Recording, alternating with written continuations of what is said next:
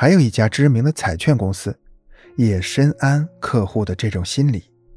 这家公司过去常常使用“你可能会成为大奖得主”的标语，结果效果不佳。后来在咨询了销售专家的意见之后，他们把标语改成了“你或许已经是大奖得主了”。结果公司的营业额竟然倍增。为什么会发生如此巨大的变化呢？因为这个标语让客户感觉自己可能会失去一些宝贵的东西，让他们产生担心和不甘，从而激发了他们的购买欲。所以，销售员可以常常利用客户的这种害怕由于放弃购买机会可能造成损失的心理，在开展销售活动时。不仅要介绍客户买了产品之后会获得什么，也要让客户知道不购买会失去什么。两方面都要让客户意识到，从而增强说服力，促进交易的成功。但是在具体的操作中，销售员该如何利用不购买的损失来促使客户消费呢？一。最好举客户熟知的反面例子。一般情况下，当某件事情发生在自己身边的时候，人们才会感觉到此事与自己有关。这种近距离的冲击能给人带来真实感。所以，销售员在和客户沟通的时候，所举的例子尽可能是客户熟知的事情，这样才能触动客户的神经。让客户产生恐惧心理。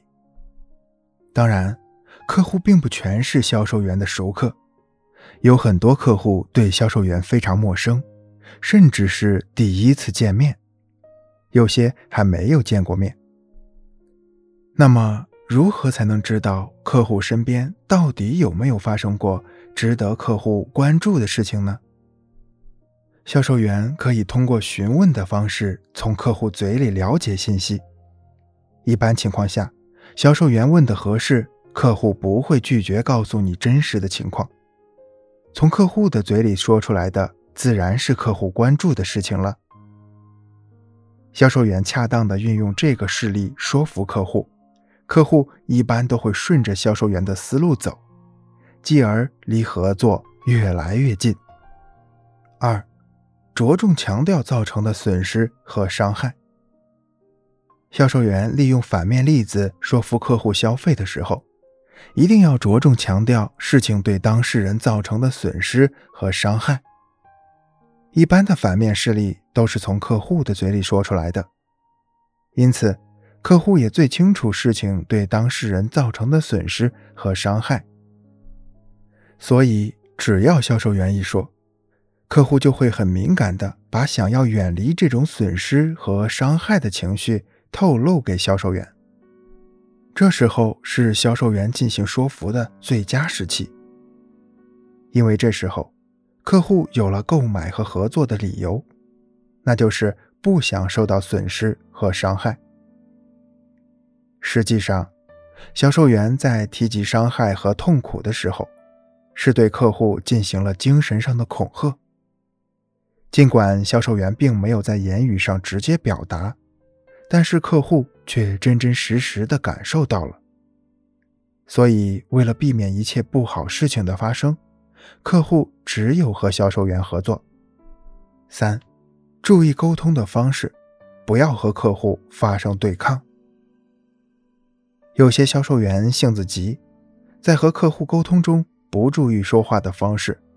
在用反面例子来说服客户的时候，和客户产生了对抗情绪，从而导致说服失败。所以，销售员在用反面例子说服客户的时候，一定要注意说话的用词和语气。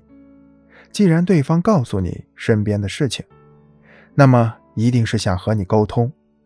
这个时候，销售员要态度诚恳一些，让客户觉得。你是实实在在的为他考虑，为他担心，切记用教训人的口气对客户进行质问，